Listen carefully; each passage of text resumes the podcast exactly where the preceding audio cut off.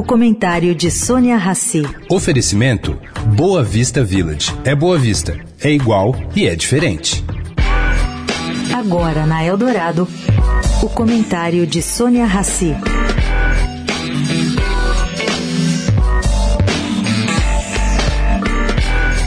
Gente, cada vez que muda governo no Brasil, dá-se um novo rumo ao BNDES. A ordem agora do governo Lula é dobrar os financiamentos feitos hoje pelo banco.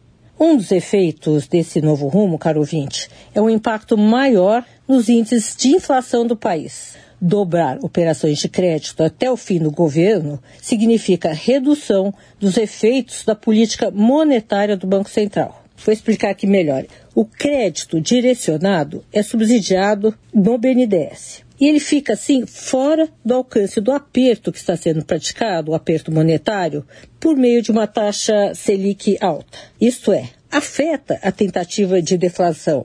No Brasil hoje, 42% do crédito da economia já são direcionados. A média nos países em desenvolvimento é de 6%.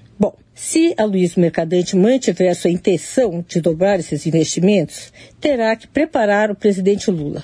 Com essa medida, a taxa básica da economia não vai poder ser reduzida tão cedo. Sônia Raci, para a Rádio Eldorado.